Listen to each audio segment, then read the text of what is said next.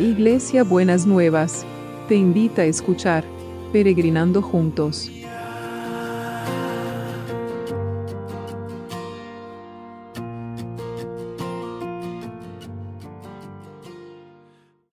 Buenos días mis peregrinos y peregrinas, ¿cómo estamos para empezar este martes? El Señor ha tenido para con nosotros. Espero que, que hayan pasado un buen lunes, que estén eh, los que están en la Argentina que hayan descansado, porque en la Argentina fue feriado, así que puedan haber estado eh, completando tareas a veces incompletas, que es lo que uno hace cuando tiene un feriado, ¿no es cierto? Que, que hace las cosas que no puede hacer ordinariamente.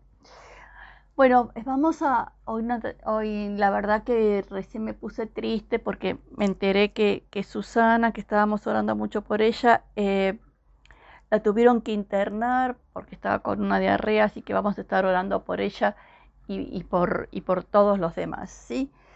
El, el pasaje que tenemos hoy de, de de Proverbios es muy, muy interesante. Dice así, Dios mío, dos cosas te pido antes de morir, solo dos.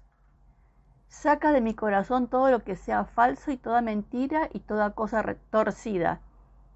No me des ni pobreza ni riquezas indebidas, sino más bien alimenta mi alma con la medida de prosperidad que a ti te agrade.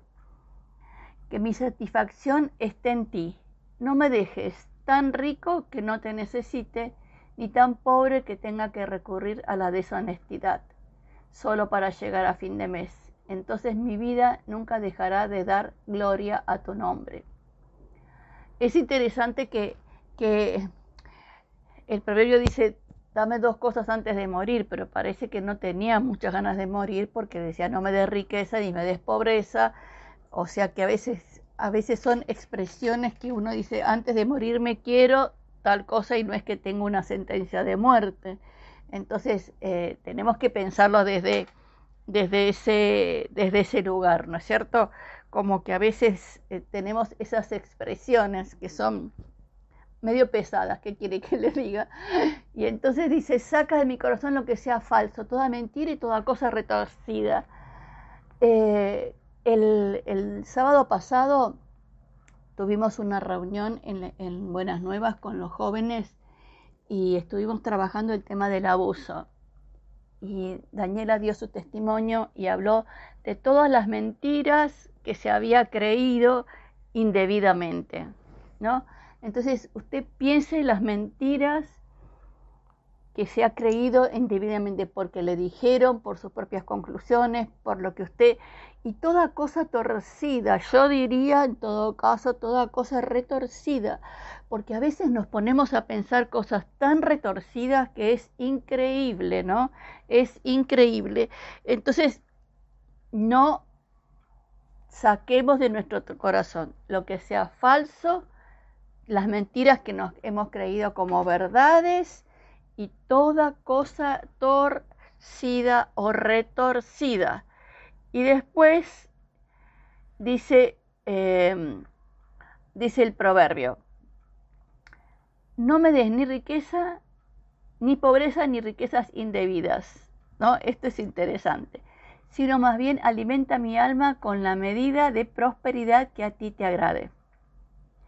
Que mi satisfacción esté en ti. Y eso es interesante, me hace acordar a una de mis abuelas que decía, nosotros no somos ni pobres ni ricos, somos humildes. No sé qué quería decir eso, porque, bueno, la verdad era eso, que no éramos pobres, pero tampoco éramos ricos, ¿no? Entonces ella encontró esa, esa medida, ¿no? Como eh, tener para abastecer las necesidades y para poder eh, estar como más tranquilo en la vida. Dice que mi satisfacción está en ti. No me dejes ser tan rico que no te necesite, como que me envanezca, ni tan pobre que tenga que recurrir a la deshonestidad solo para llegar a fin de mes. Interesante la frase. Entonces mi vida nunca dejará de dar gloria a tu nombre. Entonces, esa es una buena oración para hacerle al Señor. No me hagas ni tan rico ni tan pobre. ¿no? Que mi satisfacción esté en vos porque a veces nuestra satisfacción falsamente, que quizás es una mentira que creemos, el dinero es necesario, obviamente. Si no tenemos plata no podemos comer, no podemos viajar, no, no podemos alimentar a, la familia, obviamente. Pero a veces el dinero no lo es todo, ¿no? Porque podemos tener mucha plata y ser muy pobres emocional y espiritualmente. Entonces, eh, como tengamos una medida justa de nuestras necesidades, que creo que eso es lo que quiere decir el proverbio, ¿no? Em, así que vayamos tranquilos a pensar eh, en, en, estas cosas. ¿Qué, ¿Para qué cosas oramos a Dios y qué cosas le decimos al Señor? ¿no? ¿Y cuál es nuestra medida de satisfacción? Entonces, eh, porque dice que solo mi satisfacción esté en vos, ¿no es cierto? Entonces, a veces mi satisfacción es sentir que tengo X dinero en el banco eh, o que, cuál es nuestra medida de satisfacción. Sentir que, tengo eh, un millón de amigos, ¿no? ¿Cuál es la medida de satisfacción? Sentir que, no sé, que tengo tres coches, ¿cuál es la medida de satisfacción? Pensémoslo, ¿no es cierto? Así que eh, pensemos en esto, Señor, no me hagas ni tan rico ni, ni tan pobre. No me des ni pobreza ni riquezas indebidas, sino más bien alimenta mi alma en la medida de la prosperidad. Y entonces mi vida nunca dejará de darte gloria. Gracias Señor porque vos abastecés a nuestras necesidades. Y hacemos nuestra oración del proverbio.